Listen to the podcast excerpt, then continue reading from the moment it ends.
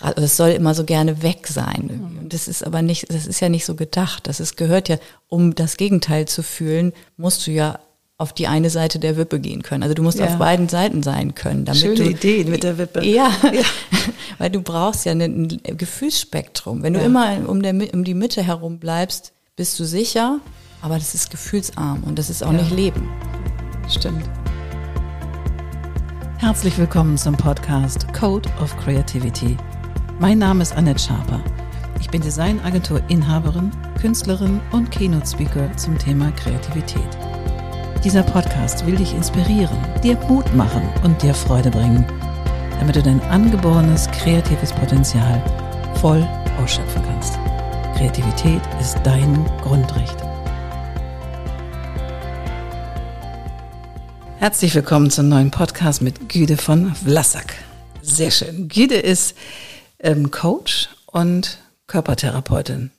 Kann man das so sagen? Ja, das kann man so sagen. Also Körpertherapeutin, da fällt ja ganz viel darunter. Du machst auch ganz viel, hast unterschiedliche Therapieformen für dich schon entwickelt. Aber ich würde gerne heute den Fokus tatsächlich darauf legen, Körper ist eins, aber Geist ist ja etwas, was uns ähm, ständig beschäftigt. Und diese Kombination zwischen Körper und Geist, das würde ich gerne mal von dir heute ein bisschen mehr erfahren. Das heißt, wie bist du zu der geworden, die du jetzt bist? Ja, das ist eine, eine lange Geschichte eigentlich. Also erstmal habe ich als Kind immer, ich wollte immer wissen, wie die Welt funktioniert eigentlich und habe jedem Löcher in den Bauch gefragt und habe damit auch ziemlich viele Menschen an den Rand gebracht. Meine Oma hat mich immer Willwisschen genannt. Süß. Ja, weil ich immer, ich wollte, dann kam immer warum, warum, dann hat sie mir eine Antwort gegeben, dann ging es immer weiter, warum, warum, warum. Und ich wollte eigentlich schon immer verstehen, wie das, was um mich rum passiert, funktioniert. Wow. ja, und dann bin ich, ja, so den klassischen Weg gegangen, eigentlich Schule, Abitur. Dann dachte ich erst, ich müsste Jura studieren, weil ich die Welt retten will. Mhm. Etwas idealistisch gedacht und bin dann aber durch, durch einen Job eigentlich, den ich im, während des Studiums gemacht habe, da habe ich nämlich im Krankenhaus gearbeitet, Nachtwachen gemacht, damals, das war gut bezahlt. Wow. Und dann habe ich gemerkt, dass mir das große Freude macht, mit Menschen und in der Medizin zu arbeiten und habe da auch Sachen gesehen. Eben äh, habe in der Psychiatrie viel Nachtwachen gemacht, eben auch da schon erlebt, was unser Geist mit uns anstellen kann. Mhm. Das war manchmal erschreckend, aber auch irgendwie einfach auch immer interessant. Mhm. Und dann bin ich eigentlich in die Physiotherapie gekommen, mhm. habe eine Physiotherapieausbildung gemacht. 2001 war ich damit fertig und habe dann angefangen, alle möglichen Körpertherapien zu machen, also im Sinne von Sport, Physiotherapie, also die ganzen klassischen mhm. Sachen und bin dann relativ früh zu, an jemand geraten, der mit ja, damals war das noch nicht so abgenutzt, das Wort, der ganzheitlich auf mhm. den Menschen guckte. Und das ist zwingend erstmal in der Medizin die TCM, also die chinesische Medizin. Ja. Und da habe ich das erste Mal gesehen, dass es Energiebahnen gibt, irgendwie im Körper, die durch uns durchlaufen, die Dinge verbinden, die wir erstmal mit unserer westlichen Sicht darauf gar nicht in Zusammenhang bringen. Mhm. Das ist, war am Anfang sehr herausfordernd, sich darauf einzulassen, beziehungsweise sein, seine, seinen Gedanken Muster oder seine Strukturen so weit zu öffnen, dass man sagt, okay, verstehe ich noch nicht, aber funktioniert. Mhm. mhm. Und so ging es dann eigentlich immer weiter, dass ich irgendwie gemerkt habe, wenn du mit Menschen arbeitest, die körperliche Probleme haben, dass es ganz oft Punkte gibt, wo die Genesung oder Heilung nicht weiter fortschreitet, wenn du nur ihren Körper behandelst. Mhm. Damit, und dann ist natürlich damals erstmal das klassische Modell die Psychosomatik gewesen. Dann guckst du, woran liegt's, guckst deine Vergangenheit an, wie auch immer. Ähm, aber es gibt einfach immer noch viel mehr und sozusagen die Struktur zu erkennen, in der sich jemand bewegt, der krank geworden ist oder nicht mehr gesund ist, ist mhm. eigentlich schöner. Also zu schauen, was umgibt diesen Menschen in einem, in einem Kontext nennt man das Text-Kontext-Konflikt tatsächlich. Mhm. Da ist damit gemeint, ist der Text ist der Mensch mhm. und der Kontext ist seine Umgebung, in der er sich bewegt. Und je rigider der Mensch oder deine Persönlichkeit ist, desto größer der Konflikt mit deiner Umgebung. Und wenn du jetzt anfängst zu schauen, welcher Kontext umgibt denn jemanden ja. und wo kann ein Konflikt sein, ja. dann werden Menschen gesünder, ja. kann man so sagen. Das kann natürlich ganz viele Facetten haben. Das ist mhm. nicht immer Kindheit oder also das, das, wo man zuerst hinschaut, wo man geneigt ist hinzuschauen, wenn man sich selber betrachtet sozusagen, mhm. warum bin ich die, die ich bin und warum habe ich diese Persönlichkeit und warum habe ich jetzt dieses Problem mit meinem Umfeld. Und eben, das können alle, kann alles Mögliche sein. Das kann irgendwie eine, eine, grundsätzliche Idee sein, die du hattest von dir in deinem Job, den du machen willst und bist jetzt ganz woanders gelandet, weil du vielleicht Sicherheit vorziehst. Vielleicht bist du Beamter geworden und wolltest aber eigentlich Artist werden. Mhm. Und dann gibt es irgendwann Konflikte. Und dann ist natürlich immer die Frage, wechselst du jetzt den Job oder versuchst du dein, also es zu verstehen und dich damit zu arrangieren und zu mhm. gucken, welcher Preis ist höher, mhm. welchen, den ich bezahle. Ne? Also jetzt den Job zu wechseln oder zu verstehen, ich muss Raum für meine Kreativität finden. Da sind wir mhm. schon. Mhm. genau, zum Beispiel. Also das hat ganz, ganz viele Facetten und ich glaube, dass ich das ganz gut von außen betrachten kann und, und erfasse Menschen, wie sie sich mir zeigen, und spiegel das zurück eigentlich. Mhm. Oder eigentlich stelle ich nur Fragen. Mhm. Schön. ja. Und machst du das in deiner Praxis oder kommen die Menschen zu dir nach Hause oder in einen anderen, anderen Praxisraum, wo es dann, wo es dann keine Liege gibt, sage ich jetzt mal.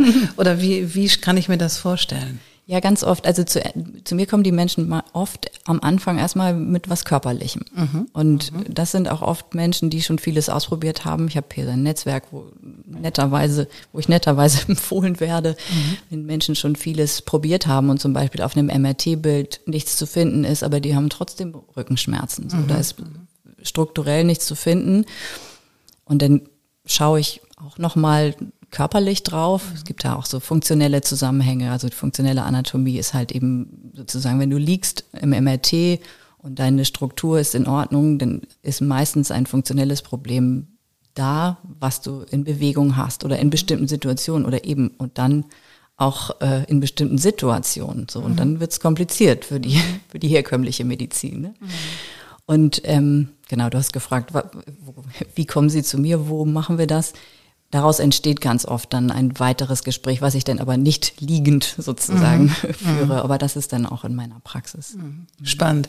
Und als Will Wisschen klein war, also als du klein warst und die Leuten Löcher im Bauch gefragt hast, gab es da so ähm, neben deiner Großmutter vielleicht noch jemand, der dich ein Stück weit ja auch begleitet hat und deinem Wissensdrang auch nachgegeben hat und dich so ein bisschen Mentoren ist jetzt ein großes Wort, aber dich so ein bisschen angeleitet und geführt hat? Gab es da jemanden oder kam das aus dir selber? Mm, oh, ja, also es gab mehrere Menschen. Also auf jeden Fall meine Eltern. Mhm. Also mein Vater ist Kulturbeauftragter gewesen und hat mich schon ganz früh an Kunst und Kultur herangeführt und mhm fand ich damals natürlich total furchtbar, wenn ich irgendwie Tod in Venedig lesen sollte, bevor wir in die Oper und dann auch noch ins Ballett gegangen sind zu dem gleichen Thema. Heute finde ich das ganz großartig, weil ja. er mir damit auch schon ähm, Sichtweisen oder ermöglicht hat eigentlich. Also Dinge, eine Geschichte anders interpretiert zu sehen und aus mhm. jedem, also aus demselben Kern unterschiedliche Bilder erwachsen. Und, mhm. und, und meine Mutter hat mich auf jeden Fall auch begleitet im Sinne von philosophischer Sichtweise. Meine Eltern haben beide ähm, buddhistische Praxis gemacht irgendwie und bin früh mit dieser Philosophie in Kontakt gekommen, dass das mhm. einfach ja Thema Ursache und Wirkung, dass du einfach Verantwortung trägst für das, was in deinem Leben passiert mhm. und, und vor allem auch, wie du darauf reagierst, was dir passiert. Und ich mhm. glaube, dass darin eine große kreative Freiheit liegt, das zu lernen, wahrzunehmen mhm. zu erkennen, wie du auch anders auf Dinge reagieren kannst, als das, was du vielleicht im ersten Moment denkst oder möchtest. Das ist dann, finde ich, immer ein ganz spannendes Thema. Warum reagierst du ausgerechnet so mhm. auf, auf ein, weiß ich nicht, eine Ablehnung vielleicht? Und dann eben zu sagen, okay, warte doch erstmal ab, hör dir erstmal an, was war und dann reagier. Ja, das ist ja, man sagt ja häufig, man hat so eine kurze Frist, oder eine ganz kurze Zeit, um auf etwas zu reagieren. Und oftmals ist es ja mustergesteuert mhm. oder auch impulsgesteuert, dass du gar nicht diese kurze Pause hast, zu sagen, okay, Moment mal, was passiert hier eigentlich gerade? Mhm. Weil du so krass reagierst in die, weil du eine Ablehnung erfahren hast oder einen Schmerz erfahren mhm. hast, dass du gar nicht diese Pause hinkriegst, auch wenn du es kognitiv hinterher weiß man das ja meistens, mhm. okay, hätte ich vielleicht anders machen können und trotzdem in dem Moment hast du es häufig nicht. Hast du da irgendwie für dich ein Tool entwickelt oder in deiner Erfahrung, auch mit den, mit den Coaches, den du so hast, wie du denen quasi an die Hand geben kannst, eben nicht so impulsgesteuert zu reagieren, sondern zu sagen, hey, atme tief, keine Ahnung, mhm. hast du da eine Idee? Also ich finde, dass diese Impulssachen wichtig sind, weil das ja etwas zeigt, was in dir ist. Und mhm. das darf auch sein. Mhm. Die Frage ist, wie lange du da drin bleibst. Stimmt. Mhm. Und das ist so, selbst wenn du sagst, ich muss jetzt weg, ich gehe jetzt, ich gehe jetzt aus einer Situation raus. Ja. Und dann sitzt du im Auto und denkst, oh, jetzt hätte ich auch eigentlich noch bleiben können.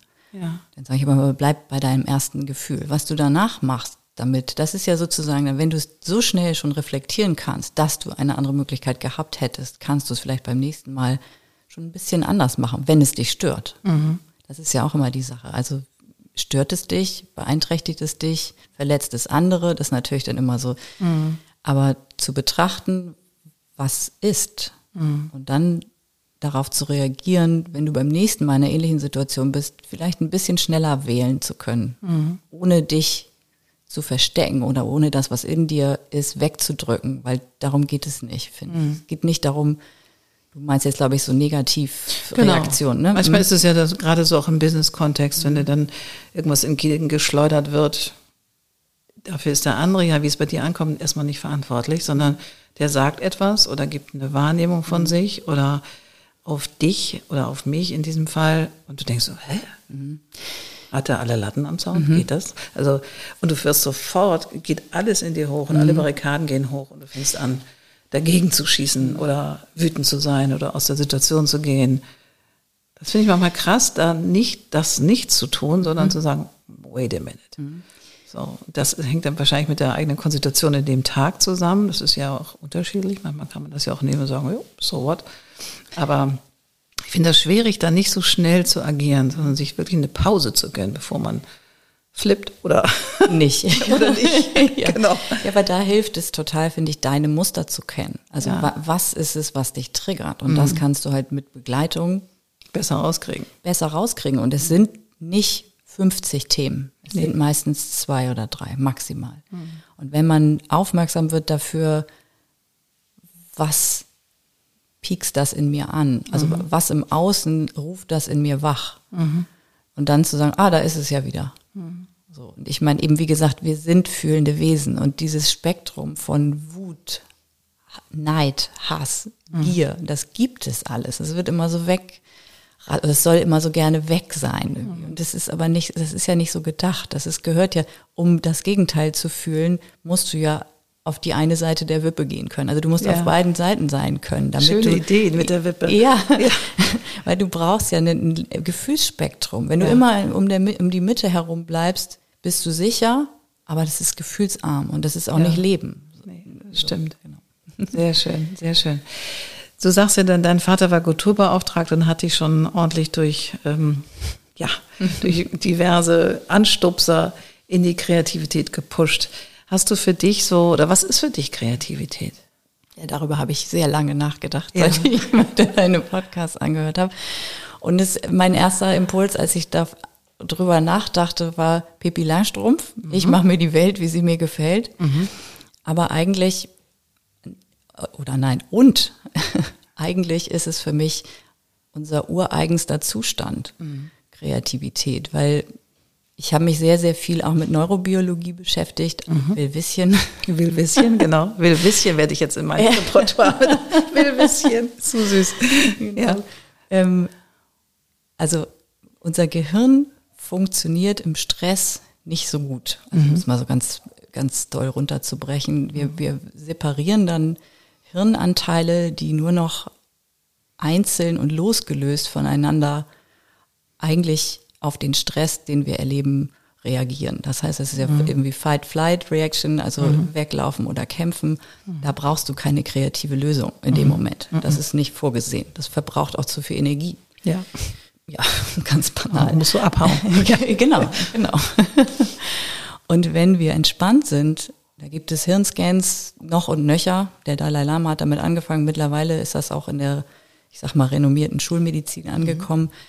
Dass es, dass wenn wir entspannt sind oder in meditativen Zuständen, dass wir einfach einen viel größeren Zugriff auf das gesamte Spektrum unseres Gehirns haben. Was mhm. für mich bedeutet, weil eben, wenn du mit Menschen sprichst, die künstlerisch kreativ sind, die erzählen dir ja nicht, dass sie, ja, als ich dem Bus nachlief, hatte ich eine total gute Idee, sondern das sind immer Ruhezustände, Flow-Zustände, wo Zeit und Raum verschmilzt und einfach keine Rolle mehr spielt und man irgendwie losgelöst ist von Grenzen im Kopf, von Bedingungen, von, von Lim Limitierungen auch irgendwie. Mhm. Und deswegen ist Kreativität für mich unser ureigenster Zustand, weil wir haben das ja nun mal mitgebracht, dieses Ding da oben im Kopf. Ne? Mhm. Das ist so, und wir, wir, wir sind, wir werden konditioniert oder wir, wir reagieren auf unsere Umwelt als, als Kinder lernen wir ja, wie wir uns in einer Gesellschaft zu verhalten haben und was richtig ist. Wir haben vorhin ja auch schon kurz drüber geredet, dieses, das macht man nicht oder mhm. du kannst nicht malen. Ne? Das ist ja immer so das Erste, was, was dann irgendwie mit Kreativität oder Nicht-Kreativität in Verbindung gebracht wird. Und wir, wir schall, also in meinen Augen nutzen wir einfach ganz viel Möglichkeiten nicht, weil wir denken, wir können das nicht oder wir dürfen das nicht. Aber eigentlich ist das du sagst ja in deinem Vorspann, es ist dein Grundrecht. Ich finde mhm. sogar wirklich, das ist einfach, das ist unsere ureigenste Konstitution. Mhm. Finde ich schön. Ja. Ich sehe das genauso. Es ist ein Grundrecht ähm, auf der einen Seite. Du sagst aber genau richtig. Wir kommen so auf die Welt und als Kinder ist, Kinder sind äh, zu, ach, bis sie sechs, sieben sind, sind sie zu 80 Prozent im Eiferzustand. Zu 80 Prozent. Ja. Das ja. heißt, die, da schwimmt alles. Da, ist, da die sind total ausbalanciert mit der linken und mit der rechten Hirnhälfte ja. und sind total in Ordnung mit mhm. sich. Da ist nichts falsch. Und wenn die die schönsten Strichmännchen der Welt malen, dann sind die glücklich. So und alles, was dann kommt, ist Bewertung, Konformität, in der Schule anpassen, lalala. Das ähm, trainiert uns das ein Stück weit ab. So und mhm. äh, von daher kann ich das gut, gut so nehmen. Ja, schön.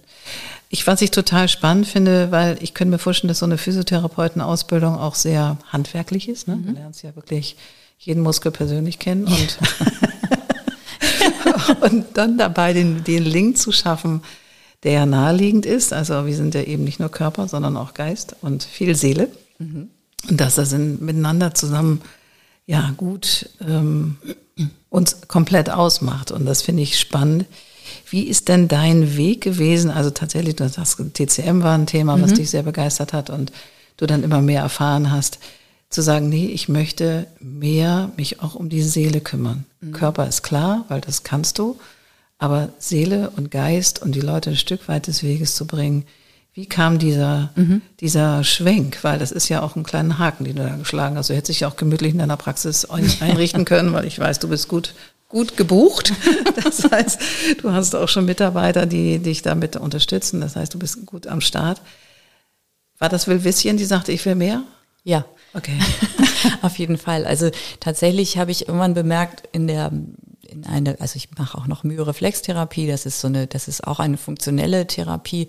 Und da habe ich auch gemerkt, wie viele, also das war so der Anfang, wie, wie viele Menschen in psychologisch geistigen Prozessen weitergekommen sind, wenn ihr Körper locker lassen konnte. Weil mhm. du kannst einfach, es gibt einfach, du kannst nicht entscheiden, dass ich mich jetzt entspanne. Mhm. Hätte niemand Schlafstörung. Mhm. Weißt du so? Das, mhm. Und es gibt einfach, du kannst über eine körperliche Behandlung an bestimmten Punkten, die dein vegetatives Nervensystem stimulieren oder beruhigen, einen, einen Entspannungszustand herstellen, der an deiner Kognition vorbeigeht. Da kannst du einfach mhm. nichts mehr machen. Und dann entspannst du dich und ganz oft ging es für die Leute dann auch inhaltlich weiter. Mhm. da habe ich immer gedacht, okay, wie rum ist das denn jetzt? Geht, mhm. folgt der Körper dem Geist oder folgt der Geist irgendwann noch dem Körper? Also sprich, ich habe vor, vor einiger Zeit mal, da gibt es eine meiner Lieblingsdokumentationen, äh, Rhythm Is It. Ich weiß nicht, ob du mhm. ja. das kennst. Ja. Wunderschön. Und, ach, krieg ich schon wieder Gänsehaut. Ja.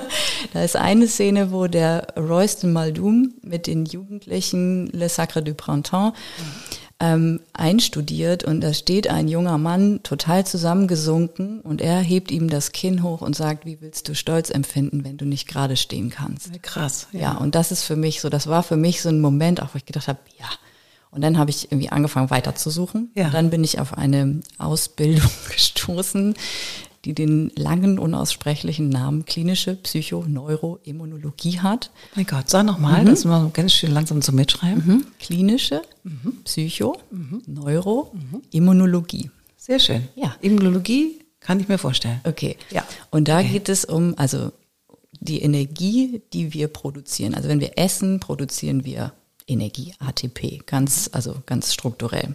Daraus werden, werden unsere Organfunktionen, alles gut, unsere Organfunktionen ähm, genährt sozusagen. Also wir brauchen ja Energie für alle Funktionen, die wir, die, die wir haben, genau. Und irgendwie die Psyche, unser Nervensystem und unser Immunsystem sind die drei großen Regelkreise sozusagen oder, oder Systeme, die sich diese Energie teilen.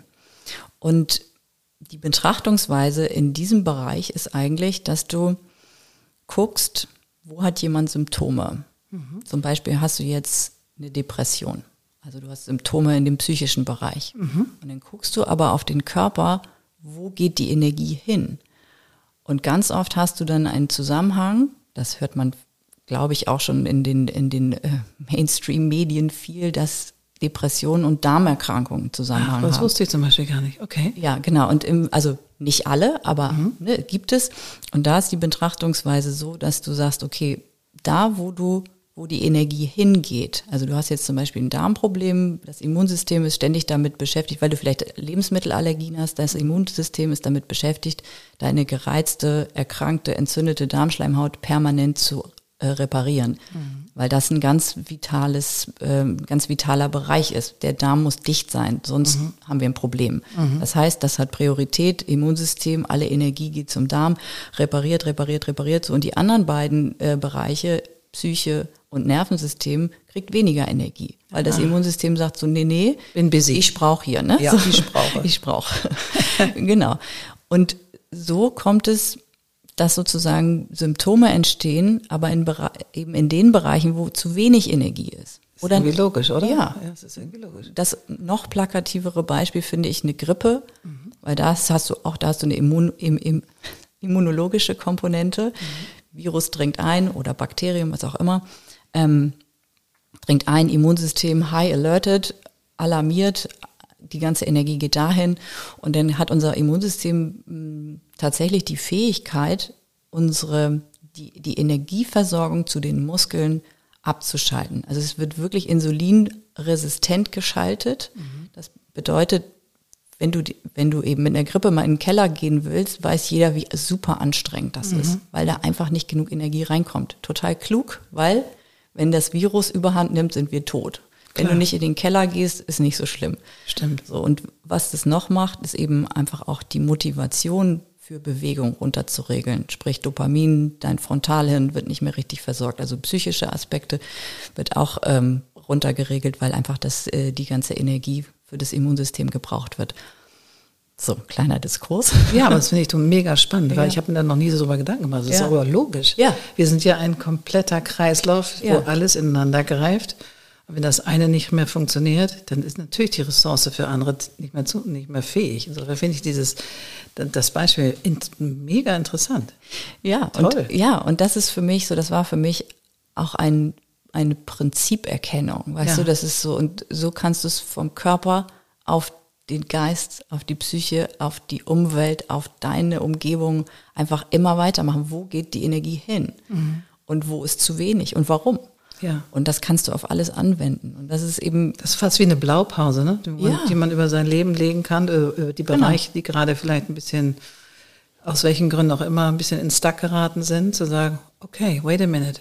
Wo fließt gerade meine Energie oder wo bin ich sehr gebunden? Genau. Entweder psychisch, weil mich Dinge viel beschäftigen oder körperlich. Also ich weiß, wenn ich Migräne habe, dann ist ist das Leben off. Ja. Also ich bin einfach off. Ja. So, dann bin ich wirklich abgeschnitten vom, vom, von der Lebensenergie tatsächlich. Es klingt ja. so krass, aber so fühlt sich das an. Also wenn der Kopf so voller Schmerzen ist, dass du dich aber nicht mehr bewegen magst. Ja. So, und dann hast du keine Energie für nichts. Ja.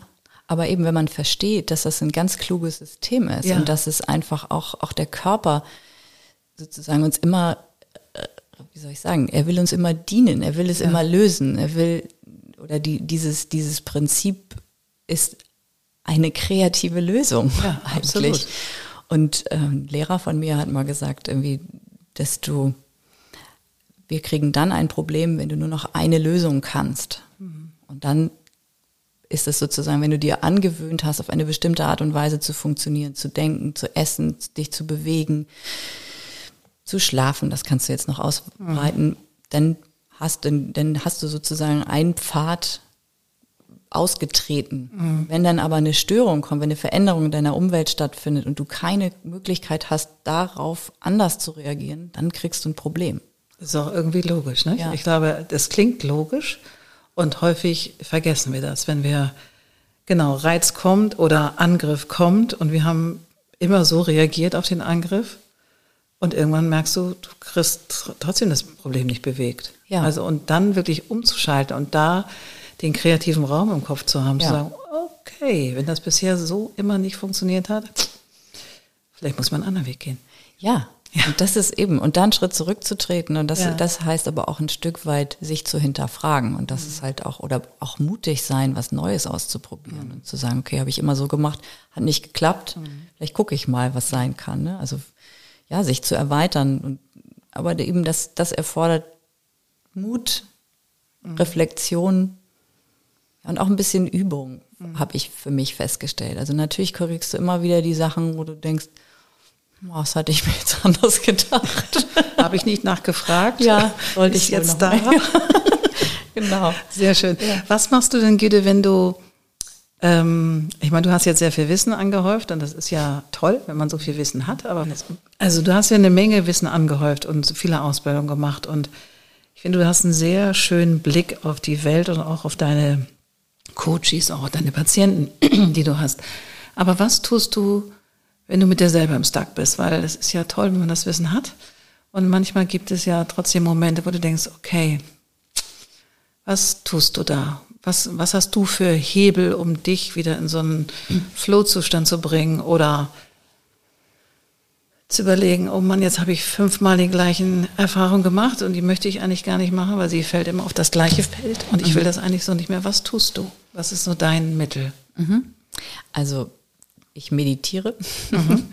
Tatsächlich ist das etwas, was mich in die, meine Mitte zurückbringt und mir dann auch diesen Raum wieder eröffnet, zu gucken, was kann ich tun oder was, wie kann ich es tun? Wie kann mhm. ich es anders tun?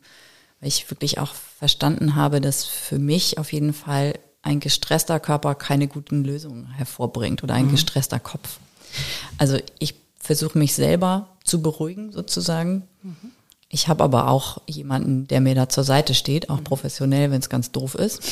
Mhm. Ja, also eben mich auch noch mal zu reflektieren mit jemand anderem. Mhm. Dann habe ich auch gute Freundinnen, mhm. die auch zum Glück auf einem ähnlichen Weg sind, die einen ermutigen. Und ich finde auch immer, dass das gut ist, wenn man Menschen um sich herum hat, die sich gegenseitig nach vorne bringen wollen mhm. und mit dir Co-Creation ja, sozusagen. Genau. Das, also, wie, wie würde man das ausdrücken? Äh, in Co-Creation das Leben bewältigen, mhm. sozusagen.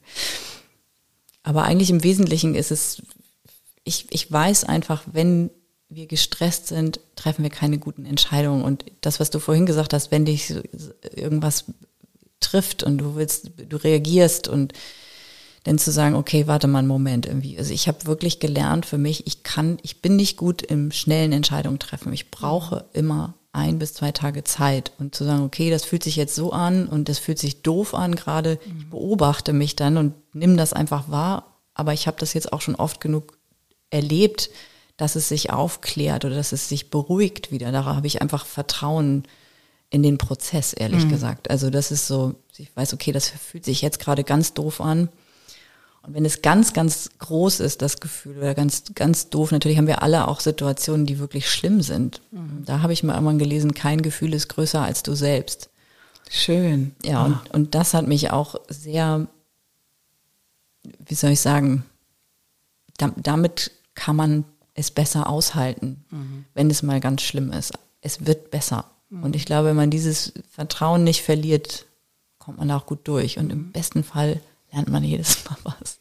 Das stimmt, das tut man bestimmt. Aber ich habe dann schon so häufig gehört, dass die Leute meditieren. Und ähm, ich habe noch nicht so einen Zugang für mich gefunden. Deswegen würde ich mal noch mal die Frage stellen, wenn du meditierst, gehst du da mit einer, und du hast vielleicht ein großes Problem vor der Brust oder etwas, was du entscheiden möchtest oder ja, ein großer Lebensabschnitt ist vielleicht, den du dir so vorgestellt hast, ist geplatzt. Es gibt ja tausend Themen, die einen so mal das Leben entgegenschleudern, wo man sagt, hm, damit muss ich jetzt irgendwie dealen. Gehst du mit einer Frage in so eine Meditation? Ist es auch so, dass du sagst, so, ich möchte, ich gehe jetzt, ich gehe jetzt in Ruhe, ich gehe in Stille und ich nehme die Frage mal mit in die Meditation. Machst du das so? Oder wie tust du das? Mhm. Am Anfang oder als ich anfing, habe ich das so gemacht. Mhm. Aber es hat sich für mich immer, es ist immer genereller geworden, was ich intendiere. Ja, das so? Ich glaube schon. Klingt also, auf jeden Fall gut. Ja, okay, den, das ist schon mal gut. Ja. Und wenn damit das gerade kreiert, dieses Wort, egal. Genau, ich habe gerade gestern mit einer Freundin darüber gesprochen, ja. genau über dieses Thema, was man am Anfang hast gedacht, oh, ich möchte in Fülle leben oder so relativ konkret zu sein am Anfang. Und mittlerweile möchte möchte ich bei mir sein können, um auf dieses auf diese Ressource zugreifen zu können, von der ich weiß, dass es sie gibt. Mhm. Und dann kommt dann kommt die Lösung auch, weil mhm. das ist immer so, ich denke immer oder ich bin der festen Überzeugung, wenn du wenn du in eine Richtung denkst, dann fixierst du den Weg schon auf eine Art. Mhm. Also wenn du sagst, ja, es gibt jetzt drei Lösungen für mich. Mhm. Das stimmt meistens ja nicht. Es gibt nee. unendlich viele. Mhm. Und wenn du aber nur diese drei, auf diese drei fokussiert, fokussierst, fokussiert bist, mhm. Dann nimmst du die anderen vielleicht gar nicht wahr und vielleicht wären das die viel besseren. Mhm. So, also ich versuche es relativ, ich versuche es generell zu halten. Also mhm. wirklich zu sagen, okay, komm in die Ruhe und füll dich mit deiner Energie an. Mhm. Das ist ein bisschen ja, bisschen spirituell. Ja, aber ist schön. Ist schön ja. Wenn ich mir das vorstelle, so als wenn ich so ein Gefäß bin und ich bin gerade vielleicht ein bisschen empty out. Also ich habe vielleicht ein bisschen nur noch den Bodensatz, den ich da sehe. Und sich wieder selber anzufüllen, ist ja auch eine Ressourcierung und ist ja etwas, was, was wir uns ja alle wünschen. Also ich glaube, dieses in Fülle zu sein heißt ja nicht drei Millionen Euro auf dem Konto zu haben. Ist auch schön, aber es ja. ist nicht, das ist ja nicht Fülle, sondern ja. die Fülle ist ja in mir, weil genau. wenn ich am Ende des Lebens sagen kann, hey, ich habe ein tolles, erfülltes, glückliches Leben geführt, bin ich doch dankbarer, als wenn ich mir darüber Gedanken machen muss, wen gebe ich dir jetzt die drei Millionen, weil ich kann sie nicht mitnehmen. Ja, ja, so, ja, ja, absolut. Das stresst ja ja. Deswegen, ja, ja. deswegen geben ja viele reiche Menschen, die so viel Geld angehäufelt haben, das ja auch am Ende ihres Lebens wieder weg. Ja. Weil was soll ich mit, wenn ich, Bill Gates hat die Stiftung ja nicht aus Versehen gegründet, sondern um wieder was reinzugeben in den, in den Kreislauf, weil was soll er damit? Also alle Spielzeuge sind gekauft. Absolut, aber das ist genau das, was, was ich auch finde, dass du eben mm, die Gefühle, die du damit assoziierst oder die du, ich sag mal, am, ich, vielleicht gibt es Menschen, die schon so auf die Welt kommen, aber am Anfang des Weges hast du ja oft diese Themen, dass du, dass du denkst, wenn ich drei Millionen auf dem Konto habe, dann bin ich erfüllt, was du gerade sagtest. Mhm. Dann hast du vielleicht drei Millionen und merkst aber, aber ich fühle das gar nicht. So. Genau. Und jetzt? Und also, jetzt? Genau. genau. Denn eben, wir gehen Wege und strengen uns an und am Ende fühlst du es nicht, ja. was, was gewünscht ist. Und da denke ich immer, wir müssen üben zu fühlen. Also mhm. das ist etwas, was wir schon als, wie soll ich sagen, also wenn du dich körperlich betätigst und einen Sport lernen willst, gehst du zum Training. Mhm. Aber Gefühle zu fühlen, von denen du mehr möchtest, es ist ja relativ anstrengend, das immer im Außen herzustellen. Aber mhm. wenn du die Augen zumachst und an etwas Schönes denkst, ist es ja schon da. Mhm. Weißt Stimmt. du, das ist so, und als ich diese Abkürzung verstanden habe, habe ich gedacht, gut. das ist so cool.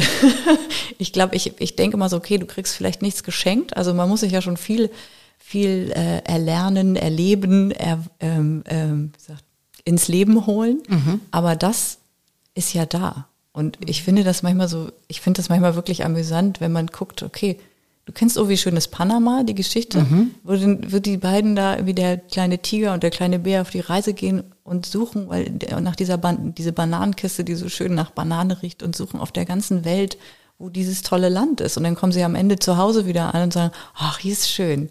Und so finde ich, ist die Entwicklung auch, die wir nehmen können, dass du irgendwann du musst diese Reise machen, um, um nachher zu deiner Bananenkiste nach Hause zu kommen und zu merken, ach, das ist alles schon in mir drin gewesen. Ja. Und das finde ich irgendwie so beruhigend und das eröffnet auch wieder Raum für Spielen. Weißt du, das ja. ist so, also wir sind, ich habe mal einen Film gesehen, irgendwie da, da war auch eine Frau, die um die, um die Welt gereist ist und die war bei einer, bei einer Lehrerin in Australien und die hat immer gesagt, hier geht es ums Spielen. Also hier zu sein, auf der Welt zu sein, es geht ums Spielen. Und ich habe das immer nicht verstanden. Ich habe gedacht, das kann doch nicht sein, irgendwie, das muss doch was erreichen und so. Aber ich verstehe jetzt, was sie meint, weil mhm. das ist wirklich die Erfahrung, die wir hier machen, oder der Weg ist das Ziel. Das ist ja auch so was, kennt jeder. Mhm. Und auf einmal hat es aber was mit mir gemacht, weil ich verstanden habe, was damit gemeint ist. Das natürlich sollst du Ziele haben, aber der Weg dahin ist das, worum es geht. Es möglichst schön zu haben und dich anzureichern mit den Erlebnissen, die du hast auf dem Weg. Und dann am Ende vielleicht an deinem Ziel anzukommen. Und das ist total schön, dass du denn da ankommst. Aber es ist nicht notwendig. Nee, ich habe neulich, es gibt einen Podcast, der heißt Das Ziel ist im Weg. Oh, das ist auch gut. und das fand ich, als ich das zum ersten Mal gehört habe, dachte ich, ja, das Ziel ist im Weg. Weil klar, wir wollen, haben alle Ziele und irgendwie, wenn man jenseits der 30 ist, hat man in der Regel ja so das alle das erste Mal, das erste Auto, den ersten, erste Anstellung und so weiter hat das alles geschafft. Und dann? Was kommt dann? Also dann kommt das Ziel Kinder oder auch nicht oder was, was kommt dann? Und ich meine, ich setze mir auch immer sehr gerne Ziele, aber die Frage ist, manchmal ist das Ziel auch im Weg, weil der Weg ist das Spannende. Ja. Und wenn dann irgendwann das Ziel erreicht ist, fein. Und wenn das nächste Ziel kommt, auch fein. Aber diesen Phrase zu haben, das Ziel ist im Weg, fand ich irgendwie mega. ja. da habe ich sehr, sehr lange drüber nachgedacht ja. und dachte so, hey, da ist viel drin, neben all dieser Performance, Optimierungs, sonst wie Wahn, den wir so, den wir so verfolgen. Puh, das strengt auch echt an. Und dann ist das Ziel manchmal echt im Weg. Absolut, das finde ich großartig. Das finde ich auch. Ich war auch sehr, ich, ist auch ein toller Podcast, by the way. Aber ich fand das irgendwie, es macht so viel Freiheit, wenn man das einmal umdreht, diesen Satz. Ne? Ja. Und es nimmt eben Druck. Und, Druck. und es bringt dich in einen State, der es auch in dem du auch genießen kannst. Mhm. Mhm. Weißt du, weil du sein darfst mhm. und nicht musst. Also das ist so, jemand sagte mal, was war das schön als Kind, als man noch nur für das geliebt wurde, was man ist. Ja, wie traurig eigentlich, oder? Ja. Also, also es ist ein schöner Satz, aber das klingt so, damals war Paradies und Erwachsensein ist irgendwie nur so halb toll. Das ist eine Falle. das ist eine Falle, genau. Ich habe auch immer gedacht, als ich klein war, dachte ich so, oh, irgendwann kann ich alles so machen, wie ich das will. Niemand sagt mir, was ich äh, tun muss oder nicht. Und mein größtes war, als ich wirklich ähm, sechs oder sieben war, habe ich gedacht, oh, irgendwann nehme ich mal 100 D-Mark und gehe in den Supermarkt und kaufe mir alle Süßigkeiten, die ich haben möchte. Alles, alles, alles. fand, das war, fand ich ein krasses Ziel. Also nicht, weil ich zu Hause so wahnsinnig reglementiert wurde, aber ich fand dieses Gefühl, 100 Mark war ja wie eine Million.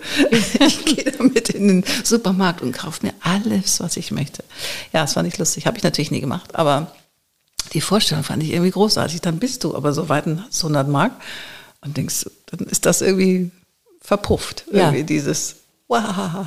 Ja, weil als, als du klein warst, hast du das ja noch als absolute Fülle erlebt. Unglaublich. Und das ist ja das Reichte der Gedanke. Du hast es nie gemacht, aber du hast es trotzdem gefühlt. Das stimmt, das stimmt. Herrlich. Du sag mal, hier geht's ja um den Code of Creativity, ne? Und du machst ja so unterschiedliche Dinge. Was ist denn so dein persönlicher Code, würdest du sagen? Hast du einen Code für dich? Mm, also Meditation ist so mhm. einer, ne? das hast du ja schon gesagt. Was meinst du mit Code?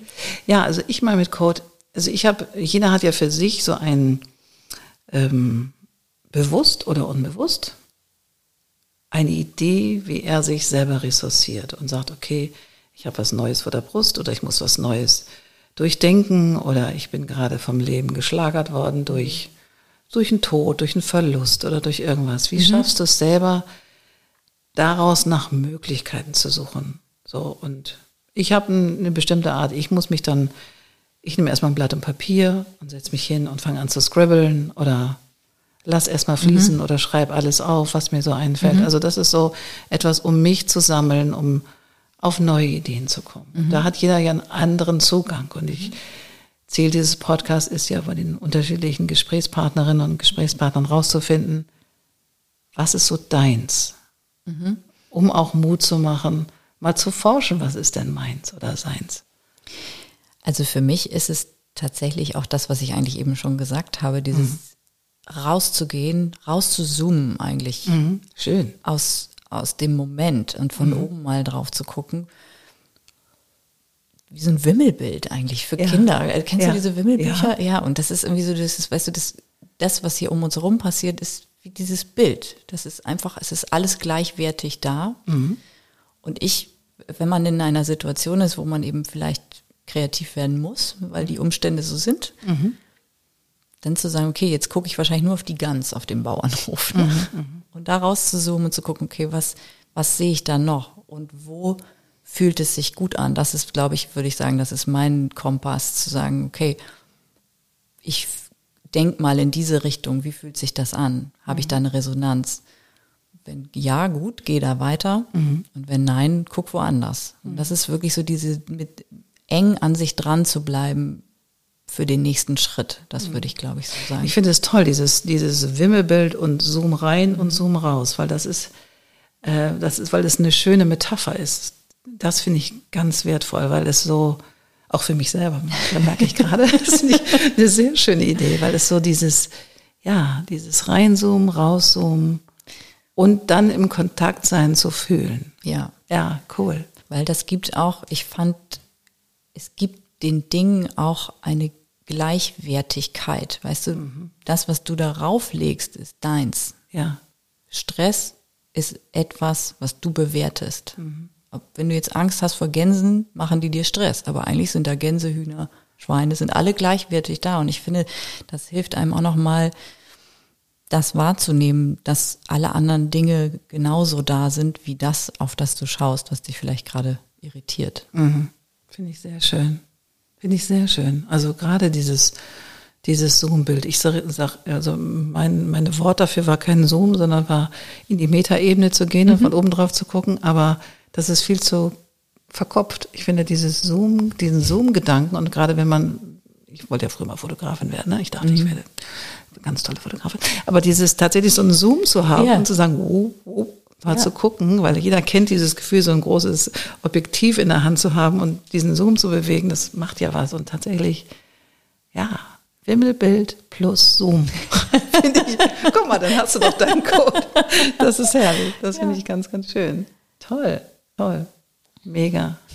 Ich empfinde dich ja auch als, also ich kenne dich noch nicht ganz so lange, aber als einen extrem glücklichen und ausgeglichenen Menschen. Also auch wie du hier so vor mir sitzt, hast du wirklich so eine wunderschöne, ruhige, ihr könnt sie nicht sehen, aber ich kann sie sehen, eine sehr ruhige, schöne und tolle leuchtende Ausstrahlung.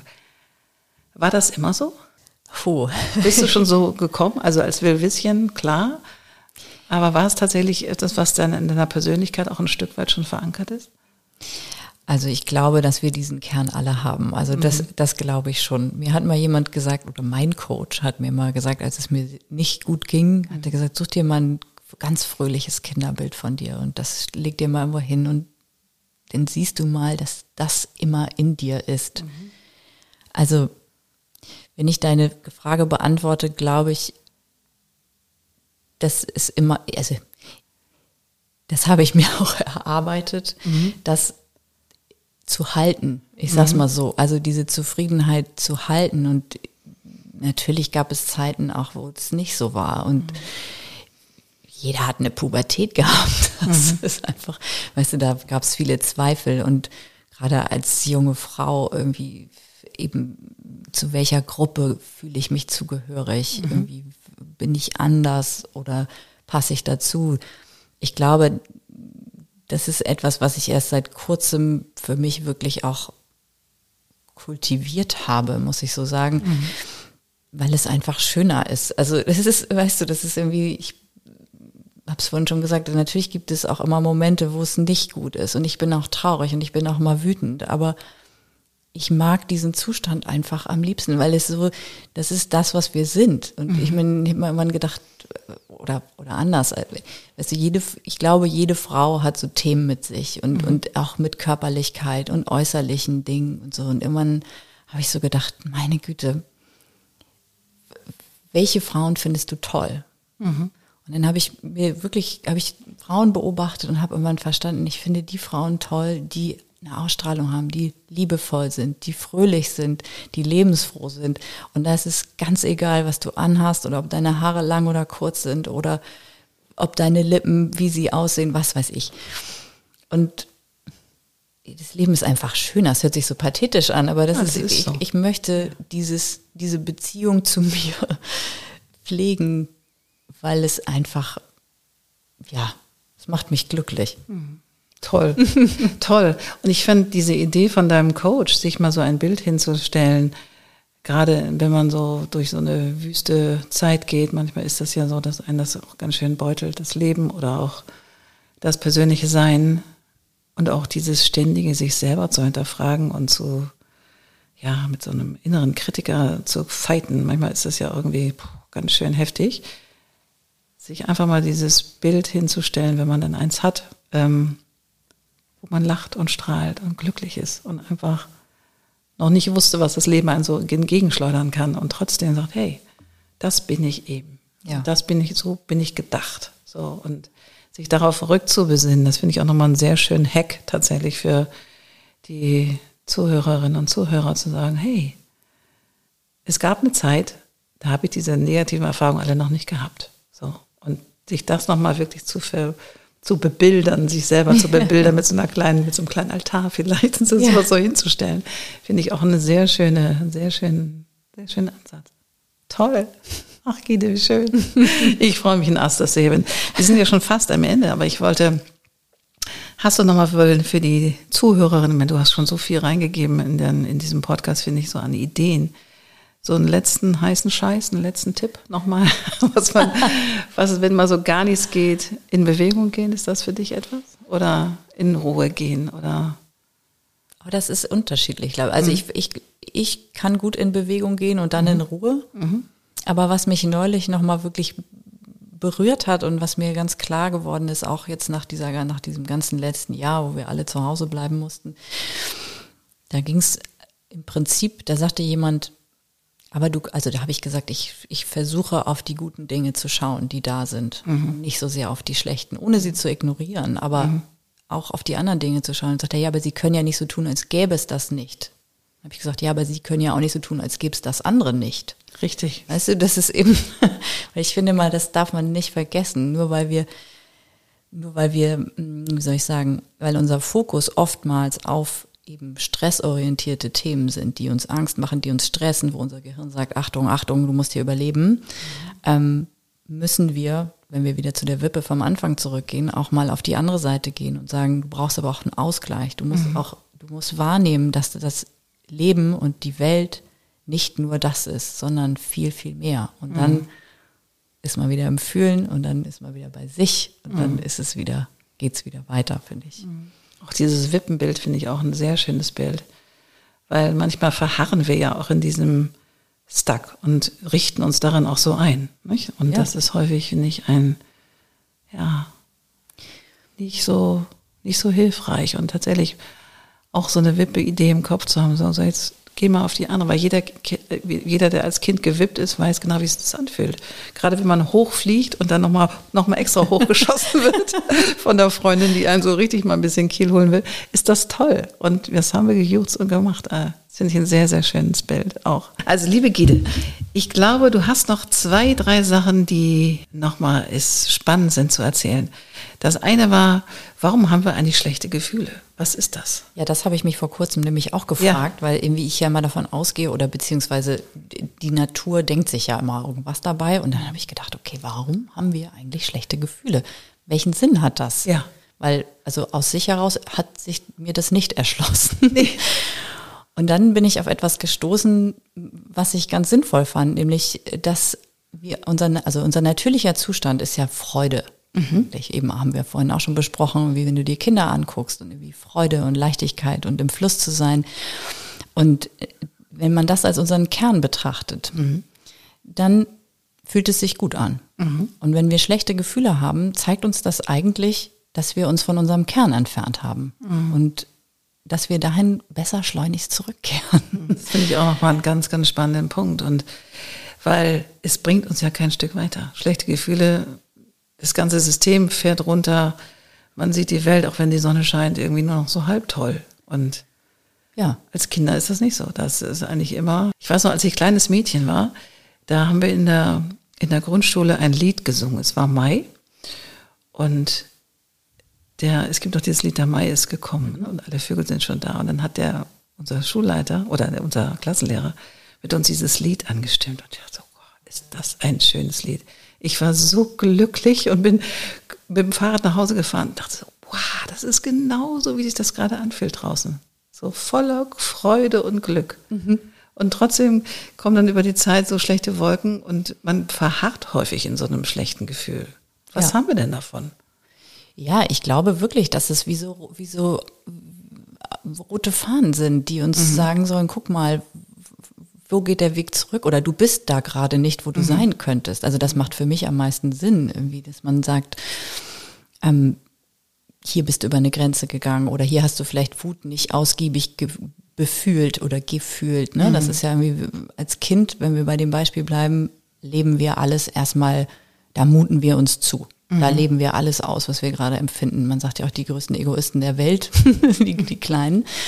Ähm, und das geht ja aber irgendwann verloren eben, ne? dass wir sagen, das kann ich jetzt nicht machen. Ich kann den jetzt, was weiß ich, ich kann jetzt den Autofahrer oder den Radfahrer nicht so anbrüllen, wie ich es jetzt gerne würde. Aber mhm. trotzdem hast du ja dieses Gefühl in dir. Und ich glaube, wenn man das nicht durch, durchfühlt oder mhm. so dem ausgiebig Raum gibt, bleibt es ein Stück weit da. Mhm bis es gut ist, weil irgendwann, das kennen wir alle, wenn irgendwie, wenn du an einem, in einem Prozess bist und das braucht Zeit manchmal, dann fühlst du Dinge durch und irgendwann ist es rund und fertig und es mhm. braucht Zeit und es braucht Raum und ich glaube, vielleicht ist das auch zu idealistisch gedacht, aber ich glaube, wenn man den Dingen so nachgeben könnte, dass sie sein dürfen, mhm. ohne sich grandios zuzumuten. Vielleicht. Ja, weil wir haben oft so einen Sensor bei uns im, im Kopf, der sagt, ich darf das jetzt nicht fühlen, ich darf dieses Gefühl nicht haben.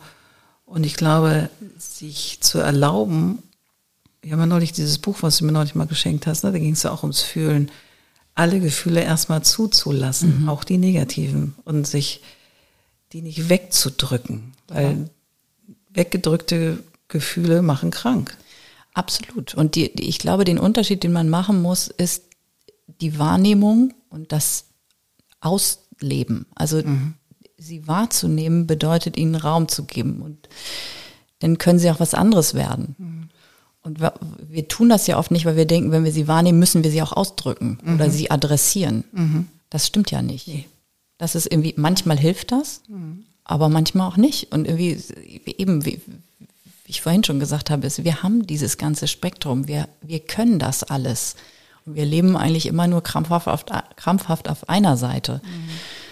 Und eben die Bewertung von Gefühlen, die ist nun ja ganz individuell irgendwie. Ne? Das ist ja irgendwie gesellschaftlich Mann, Frau auch nochmal ein Unterschied irgendwie. Mhm. Ne? Und äh, darf das jetzt sein oder welchen Nutzen habe ich davon? Mhm. Das ist auch nochmal ganz interessant. Da habe ich mal ein Buch von Jens Korsen gelesen.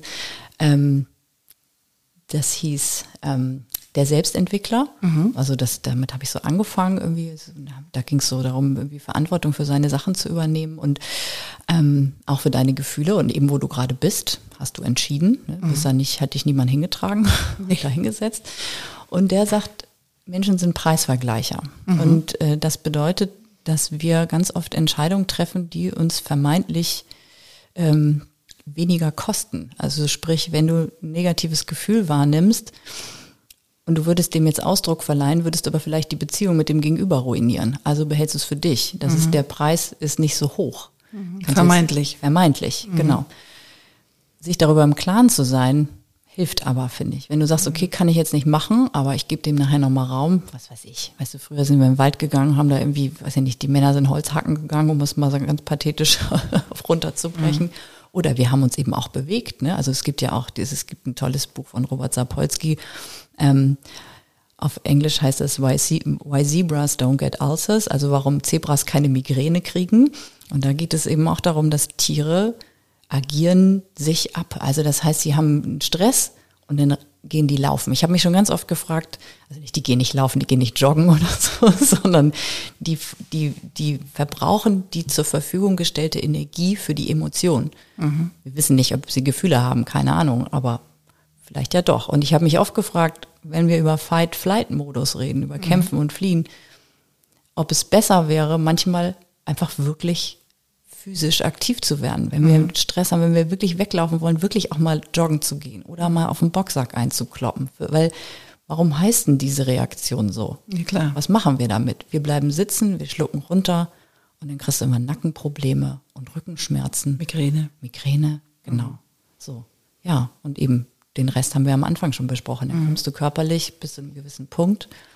Aber wenn du nicht an den Kern gehst, um was es wirklich geht, wird immer etwas fehlen. Sehr schön. Ja. Im Rahmen dieses Gefühlsthemas, von dem, was ich eben gesagt habe, dieses schlechte Gefühle zeigen dir, dass du dich von deinem guten Gefühl entfernst. Über diese Gedankenschleife bin ich irgendwie darauf gekommen, dass ich dieser Satz Survival of the Fittest, Überleben des Stärkeren, würde in meiner Wahrnehmung bedeuten, dass wir uns total wohlfühlen im Kampf oder in, im Wettbewerb. Das ist motivierend, aber viele fühlen sich da ja nicht wohl. Das ist ja nichts, was man sucht, sondern wir suchen eigentlich immer das andere und dann, also das Schöne, ist ja eigentlich immer die Hinwendung zu den guten Sachen. Und dann habe ich irgendwie so gedacht, okay, Survival of the Fittest macht das so viel Sinn, aber eigentlich, wenn man sich unsere Entwicklungsgeschichte anguckt oder die der Welt, kann man ja so sagen, eigentlich geht es immer darum, dass du dich gut anpassen kannst. Und je kreativer ein Lebewesen ist, desto besser passt es sich an und desto besser lebt es auch. Und da habe ich auch nochmal gedacht, okay, das ist unser Kern. Und das ist auch der Grund, glaube ich, warum wir noch hier sind. Das ist der Grund für Entwicklung. Weißt du, ich Absolut, glaube, weil ja. wenn das nicht so ist, wenn das nicht so wäre, dann wären wir schon ausgestorben. Ja. Also ich glaube, der Homo sapiens hat's halt, war die, die, Vorstufe dessen, was wir jetzt hier sind, aber wir haben eben aus dem heraus immer wieder was Neues entwickelt, was Neues entwickelt. Und das wird auch noch so weitergehen, wenn wir lange schon nicht mehr da sind. So das Klima will.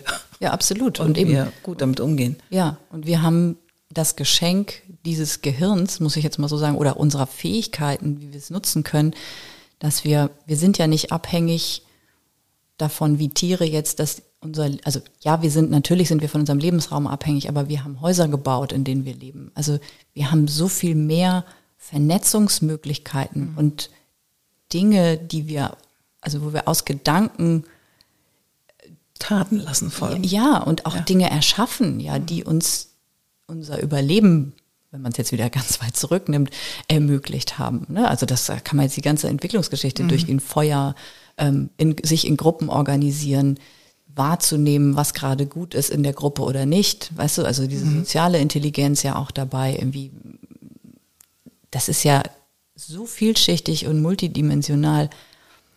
Und das kann man ja irgendwie, wir haben ja das Glück, dass wir da jetzt keine, keine existenziellen Themen haben, dass wir eben sagen, okay, wir müssen uns gegen Kälte und Wärme schützen. Also ja, müssen wir, aber wir haben ja ein komfortables Leben. Und das jetzt sozusagen in einem Zustand zu sein, wo diese Grundbedürfnisse gesichert sind und dann zu sagen, aber du hast die Kreativität ja trotzdem zur Verfügung. Was mache ich jetzt? Wie mache ich die Welt schöner?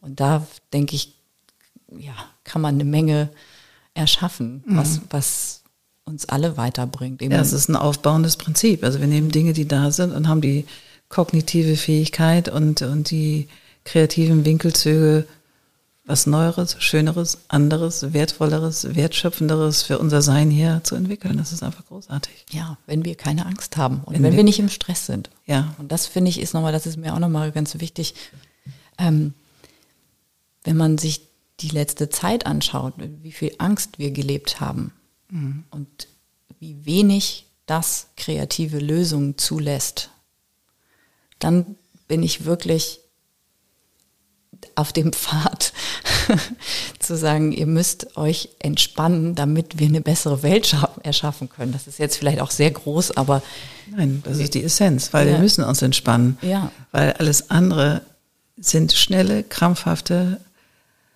Aktionismus, der uns mit kurzfristig vielleicht weiterbringt, aber nicht langfristig. Ja, genau. Und ich meine, an der, Ste- an der Schwelle sind wir ja, Ja. gerade. Also, und das ist irgendwie so, es gibt den Point of No Return. Genau.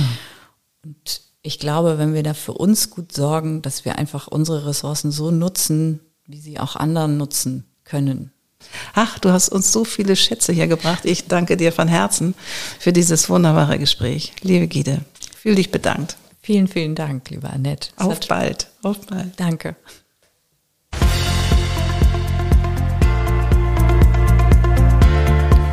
Wunderbar, das war wieder eine neue Folge vom Code of Creativity Podcast.